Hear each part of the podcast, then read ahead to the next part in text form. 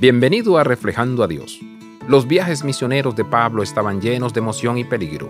Era un trabajo difícil, a menudo con audiencias muy poco receptivas y muchos peligros.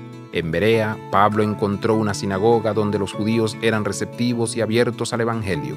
No solo surgió una iglesia en la comunidad judía, sino que rápidamente creció para incluir también a los griegos. El éxito del Evangelio en Berea fue tan grande que la iglesia recién nacida pronto estuvo bajo el escrutinio de otros judíos de la zona y la persecución era inminente. Para muchas iglesias incipientes, tales pruebas inminentes les incitaban a aferrarse a su líder para obtener una guía más fuerte durante un tiempo difícil. Esta comunidad se unió para hacer lo que era necesario, proteger a Pablo y apoyarlo en su continua misión.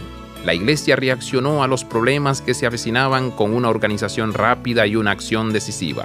Puede ser tentador buscar nuestra propia comodidad personal o beneficios añadidos para nuestra comunidad particular durante un tiempo de crisis. Sin embargo, el amor de Dios nos impulsa a considerar la mejor manera de cuidar a otras personas y continuar el mensaje del Evangelio, incluso en nuestros tiempos más difíciles.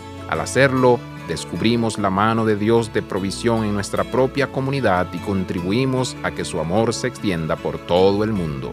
Abraza la vida de santidad Visita reflejandoadios.com.